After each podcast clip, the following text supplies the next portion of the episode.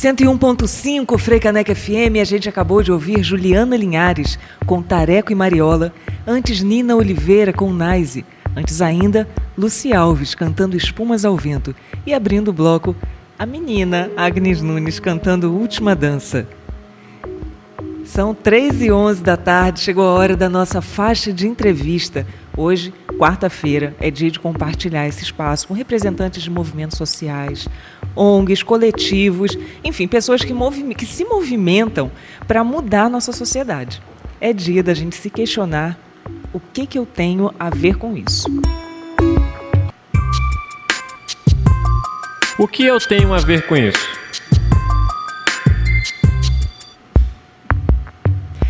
E você, ouvinte, internauta, que nos acompanha pelo site da rádio, eu aviso que nós já estamos ao vivo no canal do YouTube da Rádio Frecaneca e você pode participar enviando perguntas para a nossa convidada ou fazendo comentários. Você pode fazer isso pelo chat ou pelo nosso WhatsApp no 99249 2199. 99249 2199. Eu hoje estou aqui com a diretora da Escola de Livre, da, desculpa, com a Escola Livre de Redução de Danos, Priscila Gadelha. A Priscila é supervisora e psicóloga clínica, CBT em análise, ela vai dizer o que é isso, CBT em análise bioenergética e conselheira do Conselho Regional de Psicologia. Priscila, boa tarde, seja bem-vinda. Boa tarde, obrigada pela recepção. Obrigada por ter juntos. aceitado. Sim, sim, sempre disponível. É, e hoje num dia é, especial, assim, porque a gente está né, tá tendo um congresso da Abrand falando também sobre redução de danos, falando sobre políticas de drogas. Então, sim. é bom ter você hoje, né, especificamente ter aqui e fazer coro, né, para que para que o tema ecoe. Uma pergunta básica: o que que é redução de danos? Ah, pronto. Redução de danos, na minha ótica de hoje, poder falar que são políticas de cuidado, práticas de cuidado, né, antes de virar política, que envolve as pessoas que usam drogas e elas são construídas a partir das vivências do território, da experiência do uso, em como eu posso ter uma redução dos impactos sobre determinado uso de algo, né, no caso das drogas, e aí são algumas práticas, elas são mais do que falas, elas são práticas. Então, por exemplo, uma redução de danos muito é, presente para nós do povo recifense é a sombra. Então, a gente pega uma sombrinha para evitar o sol. Sim. Essa é uma estratégia de redução de danos. beber água, né? A gente chega logo nesse calor, vai beber água. Uhum. Então, ela nasce do, dos usos e dos territórios. São práticas de cuidado. Entendi.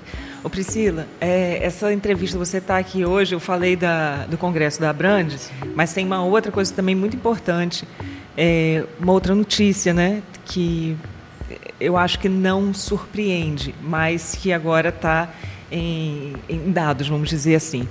É, nessa semana, no dia 7, o Brasil foi avaliado como tendo a pior política de drogas no mundo. Esse resultado é fruto de uma pesquisa internacional que foi divulgada no último dia 7. Eu peguei um trechinho aqui da matéria que saiu na Carta Capital. É, baixo desempenho brasileiro é fruto das milhares de mortes causadas por policiais e outros agentes do Estado em operações de guerra às drogas e, as, e a poucas políticas de saúde públicas oferecidas pelo país. Aí você está na base, né? Queria saber a tua avaliação. Trabalhar com redução de danos é uma forma de mudar esse quadro? E qual a tua avaliação tendo essa, essa informação em, em mãos? Qual a tua avaliação sobre isso? Acho que o principal é de transformar essa realidade da pior política de drogas em seres humanos. Que parece que às vezes esse lugar passa. Quando se fala em guerra às drogas, a gente gosta sempre de afirmar que são guerras às pessoas, a territórios onde essas pessoas vivem. Então, com o público que a gente é, lida cotidianamente, a gente está falando de um público que sofre um racismo estrutural todos os dias, que, que, sofre, é, que sofre transfobia continuamente, que são negados a acesso a moradia e emprego e que acabam entrando no estigma do usuário de droga por vezes relacionado a uma droga, pode ser o cracudo, o craqueiro, pode ser o noiado, ou então travestido também com outra droga que é muito presente e o que tem mais problema no país, que é o álcool. Né? Então a gente tem vários pejorativos que a gente pode falar para uma pessoa que usa álcool e que está com problemas.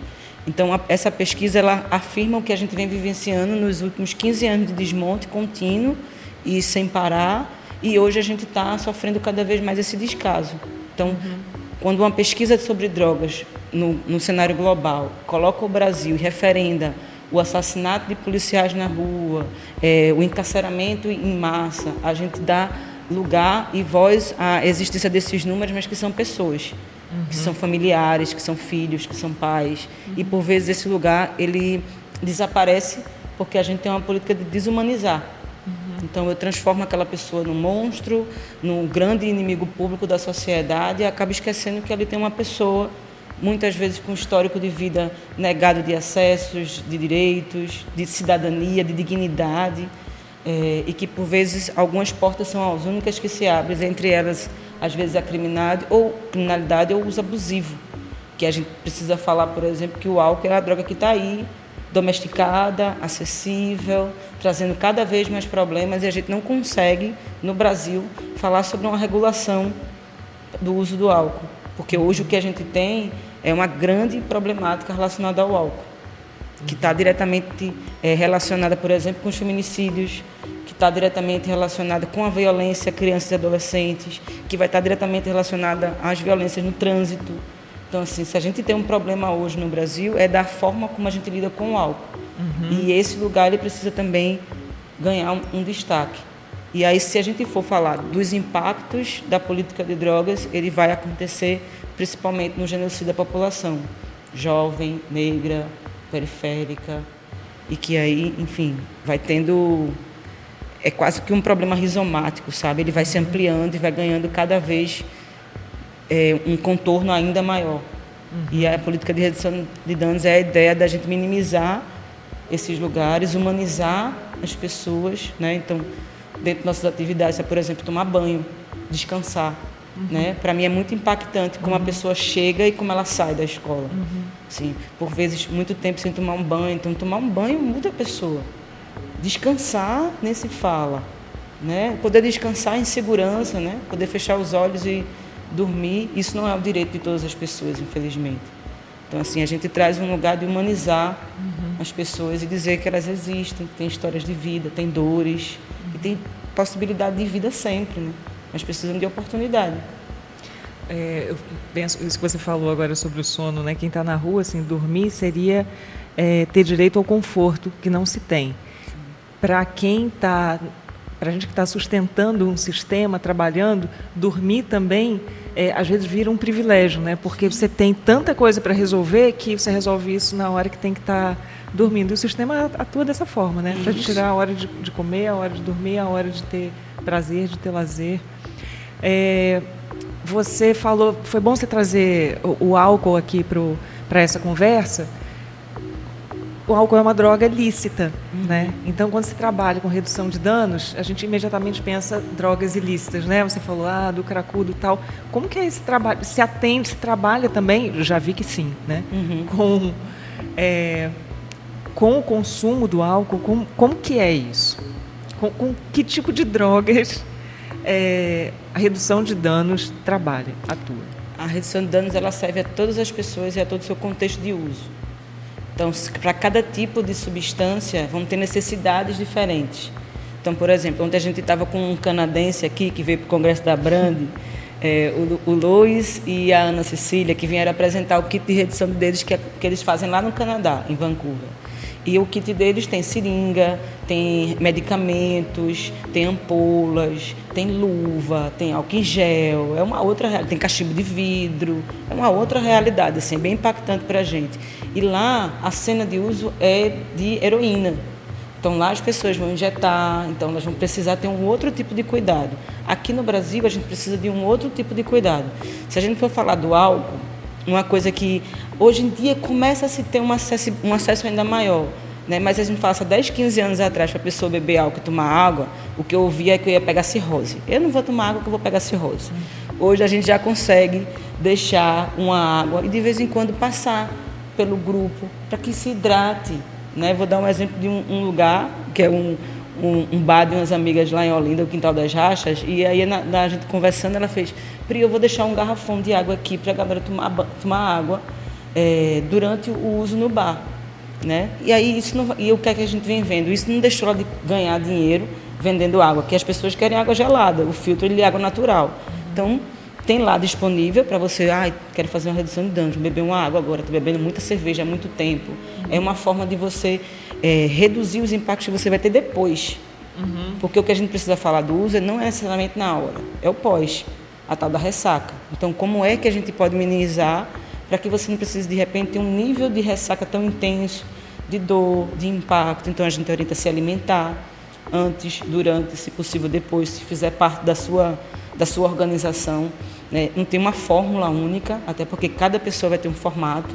Então, a gente dá estratégias do que a gente já viu nas cenas e no território. Mas se eu for falar com você, vai ser de uma coisa, se eu for falar com ele, pode ser de outra, porque é individual. Uhum. Mas algumas a gente percebe que elas acabam sendo unânimes. A água, a sombra. No carnaval uhum. é uma coisa muito comum da gente, oh, sai do sol, fica na sombra. E quando você um traz esses exemplos assim do, do dia a dia e que a gente não associa a redução uhum. de danos, porque quando se pensa em Estou falando né, de uma forma assim, muito genérica, mas eu sei que você tem isso também é, no, no, seu dia a dia. A gente é, entende mais de uma forma mais, mais evidente, né? O que o que que é o trabalho da, é, de redução de danos? Como que o redutor, é, eu posso chamar assim, o redutor de danos atua? Sim, assim, sim. No, no dia a dia, como que é? O redutor de danos é aquela figura onde dependendo da forma onde ele for atuar, né, se for no consultório de rua, que vai atuar nos territórios, nas cenas de uso na rua, se for como lá na escola, dentro de um espaço fechado, então tem uma outra forma é, de, condução, de condução. Lá a gente tem a convivência. Então a uhum. convivência, qual é, qual é a ideia da convivência? É a gente aprender a conviver junto. Não tem nenhuma regra. A gente uhum. precisa construir a regra a partir daquilo que a gente foi definindo no cotidiano. Então, entre elas, as regras que tem lá na escola é respeito, não ter BO, é, o espaço livre de, transfo de, transfobia, né? Que aí o BO foi o lugar que ele colocaram. A gente fez, é, é isso mesmo, não ter BO. Então, garantir com que aquele espaço ele fique é, com um clima também favorável à nossa convivência. Aí, quando se tem conflito, nós lidamos com eles juntos, uhum. sem precisar fechar, sem precisar mandar todo mundo embora. Só se for alguma coisa que a gente não possa, por exemplo, quebrou o cano de água, não vai ter como as pessoas tomar banho, a gente não tem como atender. Mas afora isso, a gente lida com todos os conflitos. Se for o redutor de danos no, no território, na rua, então ele vai ser de acordo com como ele chega naquele território, qual é o vínculo que ele tem com aquelas pessoas. E mais do que levar estratégias, é muito mais a escuta. Muito mais a escuta. As pessoas estão precisando serem escutadas mas ser escutadas de verdade, não escutar e passar. Uhum. Escutar e reagir, se dar conta do que aquilo está fazendo, levar a sua história junto, que estratégias você é, já pensou relacionada, por exemplo, àquele uso. Ah, eu não tenho essa experiência. O que é que, que, é que vem em você? Né? Então, como é que você pode pensar junto? E uma, uma coisa que eu gosto sempre de falar, que o redutor de danos também não tem que ter resposta. Pode ser, eu não sei o que fazer, mas eu estou aqui. Então, esse lugar também é mais de presença, uhum. sabe? De disponibilidade de mostrar a outra pessoa que está junto e que, enfim, a gente vai se acudir, vai se ajudar. O tão falado acolhimento. Acolhimento, é. isso. Empatia, Básico acolhimento. e simples, assim. Me veio aqui agora um exemplo, né, nós, figuras redutoras de dano de um modo geral, sempre acontece algo em nossa volta, é impressionante, se alguém passar mal, acontecer algo. E aí eu me lembrei agora no carnaval, um show da musa, vim super empolgada, disse, não estou trabalhando, e aí passou uma pessoa mal do meu lado. E aí tinha bombeiro, tinha um monte de gente. Eu disse, não, não preciso chegar até lá, tem muita gente. Só que as pessoas não conseguiam fazer o mínimo, que era de abrir espaço para a pessoa respirar. Tava uhum. todo mundo em cima falando, e tipo, gente, dá espaço para ela. Respira, respira. E por vezes o lugar da gente é de pedir espaço, pedir silêncio, pedir respeito, pedir para tirar. Aí muita gente já tem um lugar da água, né? Só que eles vão matar a menina afogada, começaram a dar água a ela, jogava água na pobre. E não, era, não é só água, né? Então é parar, é respirar, é abrir os olhos se a pessoa está passando mal, tirar ela do, de um espaço que está lotado, pedir ajuda aos bombeiros se for o caso necessário, a pessoa tiver tendo alguma necessidade maior, que você não tenha condições naquele momento. Mas muitas vezes é estar tá junto, uhum. é estar tá junto, não julgar, né? Ah, você bebeu isso, fez aquilo. Não adianta. Ali não é o local de julgamento. Ali é o local de acolhimento integral, sem julgamento, e podendo dar à pessoa uma condição onde ela possa restabelecer as energias dela, reconhecer o que está acontecendo e caso não, você precisar levar ela uhum. ou encontrar algum amigo, um parente que possa fazer isso. Então é muito mais o local de acolher sem criminalizar, sem julgar, né? Então permitindo que a pessoa possa se recuperar do que for. E aí isso estou falando nas cenas mais graves, né? Mas no cotidiano muitas vezes é uma orientação, é reafirmar a estratégia da camisinha, que foi a redução de danos chega no Brasil pelo cenário do HIV, e aí é, é duro, né? A gente teve a melhor política de prevenção a, HIV no mundo. Uhum. E aí passa o tempo, né, 30 anos depois, a gente está na pior política de drogas no mundo. Então, eu gosto sempre também de colocar, porque eu sou muito esperançosa, mas de esperançar de Paulo Freire, esperançando fazendo, que hoje a gente está nesse lugar, mas a gente não precisa ficar nesse lugar. A gente vai sair desse lugar. Mas a gente precisa que mais gente se envolva e faça algo também. E principalmente humanizando quem está em nossa volta. Parece que a gente precisa reafirmar todos os dias que nós somos humanos, sabe? Mas a humanidade a gente se reconhece no toque, né? no olhar, no escutar e no fazer né? algo, enfim, se mobilizar. Para você, ouvinte, você internauta que está aqui acompanhando a gente pelo canal do YouTube da Rádio Frei Caneca, pela sintonia do 101.5 ou pelo site, eu estou conversando com Priscila Gadelha. Priscila é diretora da Escola Livre de Redução de Danos aqui do Recife. Priscila chega para essa entrevista na nossa faixa de entrevista no quadro O que, que eu tenho a ver com isso? E no momento em que o Brasil foi apontado como tendo a pior política de drogas do mundo. Então, a entrevista vem, vem bem a calhar. E, Priscila, tudo que você falou, eu tenho certeza que, que você deve responder muito essa pergunta, mas eu preciso fazê-la, que é sobre apologia às drogas. É, eu tenho certeza que você já ouviu isso, né? Que já vocês sim, fazem apologia sim. às drogas. O que, que você tem a dizer para quem te fala isso, quem pensa sobre isso? Mas eu digo no sentido de explicar. Sim, mesmo, sim. né? É, o que a gente faz é apologia ao cuidado. Eu gosto sempre de colocar esse lugar. Assim. A gente não precisa fazer apologia a nenhum tipo de droga, porque as drogas estão no mundo. As drogas estão no, mer no mercado, legal e ilegal. Uhum. É, isso é né? é importante sempre de, de e, e, isso, sublinhar. Né? Isso, deixar bem destacado esse lugar, porque as drogas elas estão aí. Né? Até um dia desse, a gente tinha uma sociedade onde as crianças iam comprar cigarro para os pais na barraquinha perto de casa. Até um dia desse, e isso não, não era contra a lei, né? Foi virar contra a lei depois do Estatuto da Criança e do Adolescente, que hoje ficam tentando ainda brigar para mudar o estatuto, enfim, uma série de discussões sobre isso. Até um dia desse a gente tem crianças que iam comprar álcool, bebida alcoólica para os pais, né? Mas eu vou falar de uma realidade atual. Nós temos os nossos rituais de uso de drogas dentro de casa. A gente faz o ritual do uso do café dentro de casa. A gente tem uma sociedade que tem o café domesticado, o açúcar domesticado. E a gente tem, por exemplo, uma problemática absurda de diabetes no mundo. Mas não se fala tanto sobre isso. Uhum. Mas, a, inclusive, a OMS começa a sinalizar da necessidade da gente começar a enfrentar esse problema, porque com a indústria da cana-de-açúcar, a gente saiu de 4 quilos de açúcar no ano para mais de 100 quilos de açúcar por ano por pessoa. Né? Então, é para a gente ter noção de como as drogas estão em nossa vida. E aí, isso está falando daquelas drogas domesticadas, mas vamos falar de um outro fenômeno que temos em casa: farmacinha. Uhum. Né? Então, todo mundo tem lá vários medicamentos de vários tipos. Temos um problema seríssimo no Brasil de automedicação. Né? E aí, quando eu estou falando de automedicação, estou falando de todos os tipos de substâncias. Vou falar de uma que é muito comum hoje em dia, o Rivotril. E a gente falou há pouco do, do sono. Né? O Rivotril é uma droga psiquiátrica barata, é, com muita é, possibilidade de dependência, apesar de, do mercado da indústria já ter outros tipos de substância, mas essa é a que está difundida na sociedade de forma quase que domesticada. Isso é um, um fator que a gente precisa prestar bem atenção. É, e ela está ganhando cada vez mais espaço em todas as faixas etárias. A gente não está falando de alguém que está usando em um episódio da vida por uma necessidade. A gente está falando de pessoas que tomam regularmente estou falando de pessoas que estão dentro do serviço de saúde que tomam 10, 15, 20, 30 anos um medicamento e hoje não conseguem se ver longe do medicamento pelo efeito que ele provoca. Então é algo que a gente precisa prestar muita atenção. A apologia às drogas, eu gosto sempre de colocar, quem faz são os médicos muitas vezes, uhum. quem faz é a indústria farmacêutica. E tem uma apologia às drogas que sai todo, todo, toda quarta-feira e todo domingo, às 4 horas da tarde e às 9 horas da noite, que é o álcool. Patrocinando lá o futebol, aí sai lá as propagandas, uhum. né? sai lá. A, teve uma propaganda que era as pessoas bebiam tanto e viravam uma caveira.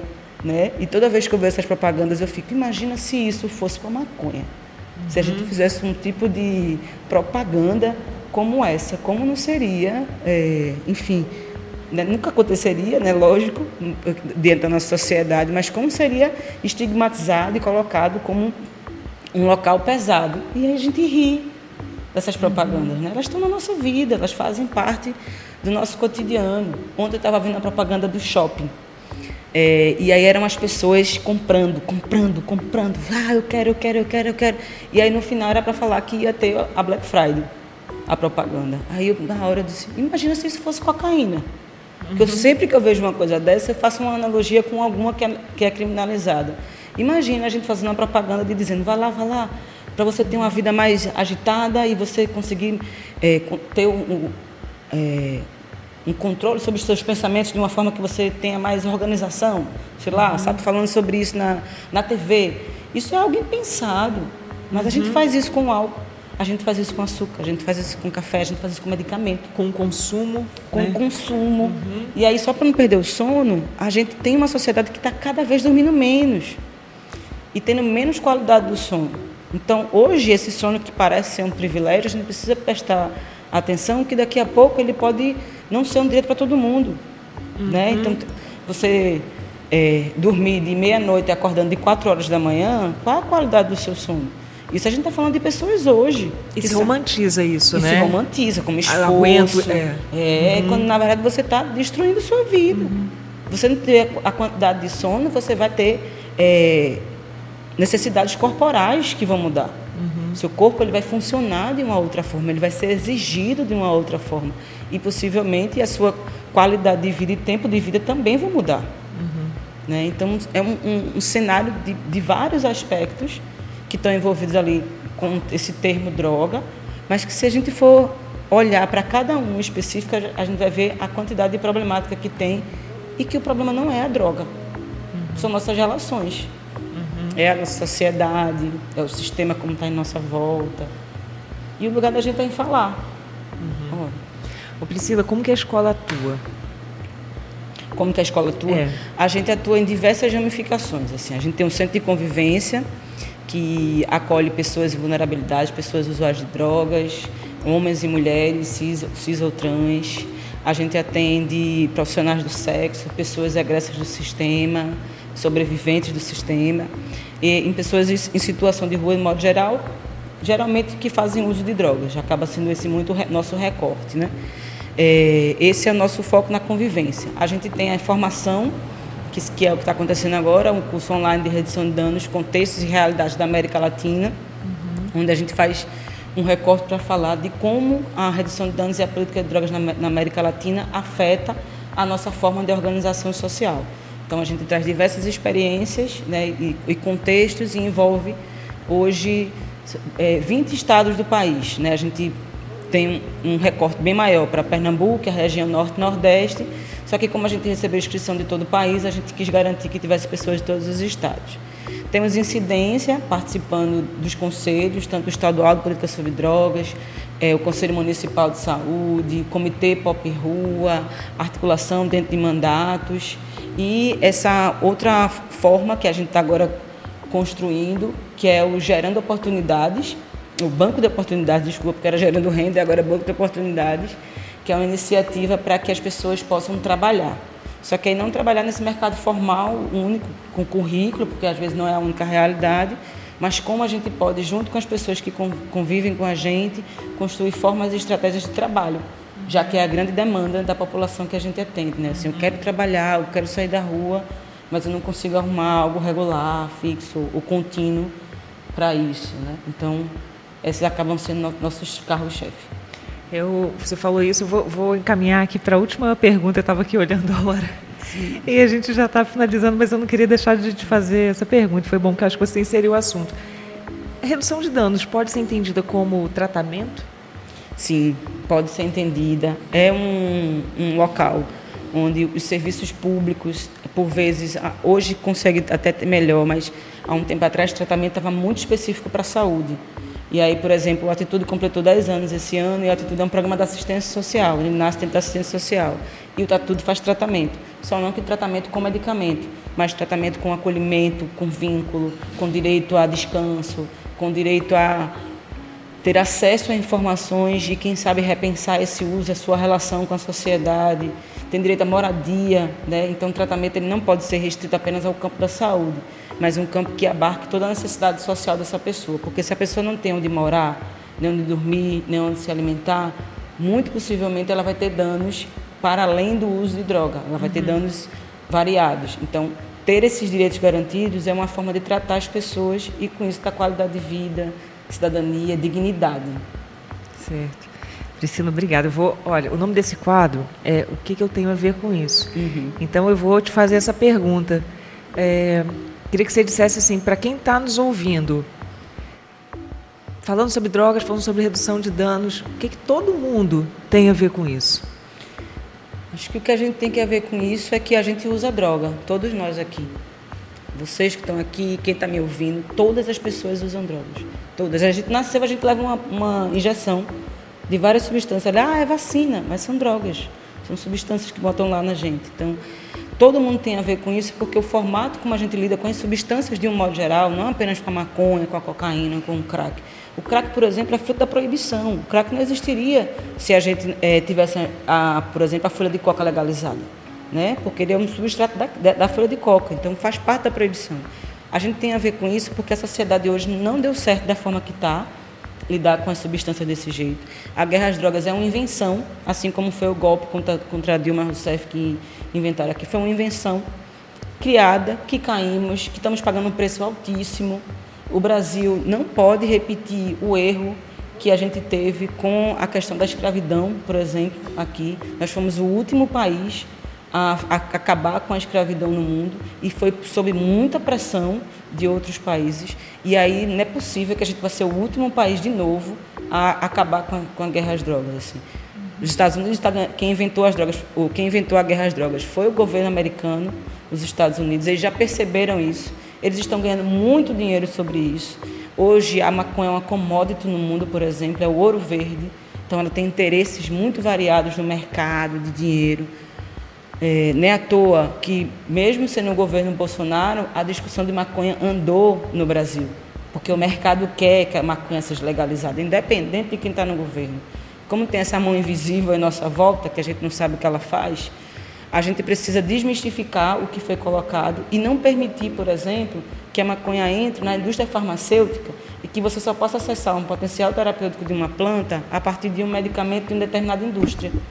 E a gente pode, a gente já sabe isso a partir das associações, a partir da cultivo de usuários, que a gente pode ter planta em casa e a gente pode fazer o uso dela de formas variadas, que pode ser fumado, mas que pode em formato de chá, em formato de óleo, em formato de alimento.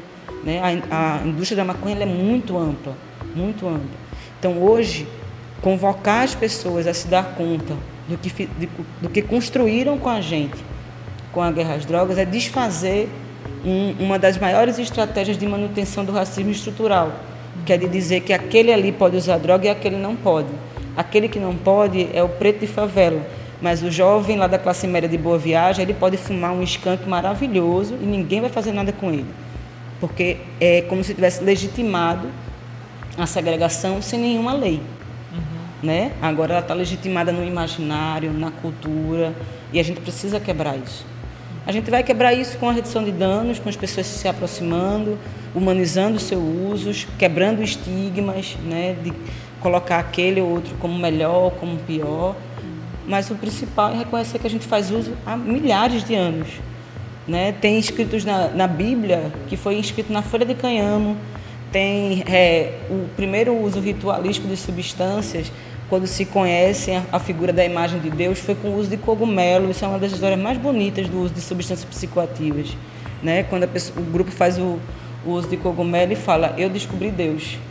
Né? Então, assim, tem muita história envolvida nesse cenário, mas a principal que a gente está hoje dentro dela, mergulhada nesse caos, é a guerra que foi dada, que é legitimada pela segurança pública, que é legitimada quando a gente é, estigmatiza as pessoas em situação de rua e coloca elas no último lugar. E ela pode ser de outra forma se a gente se envolver mais e se a gente reconhecer que todos nós temos nossas necessidades.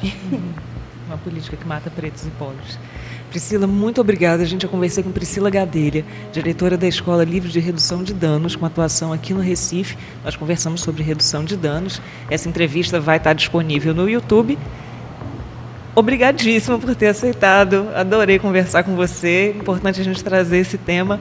E a gente finaliza agora, finaliza, não o programa, a gente finaliza esse bloco ouvindo uma música muito apropriada aqui, ó, Siba, é, com Toda Vez que eu dou um passo, o mundo sai do lugar.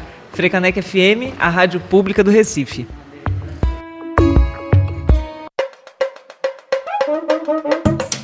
Cento e um ponto cinco, FM.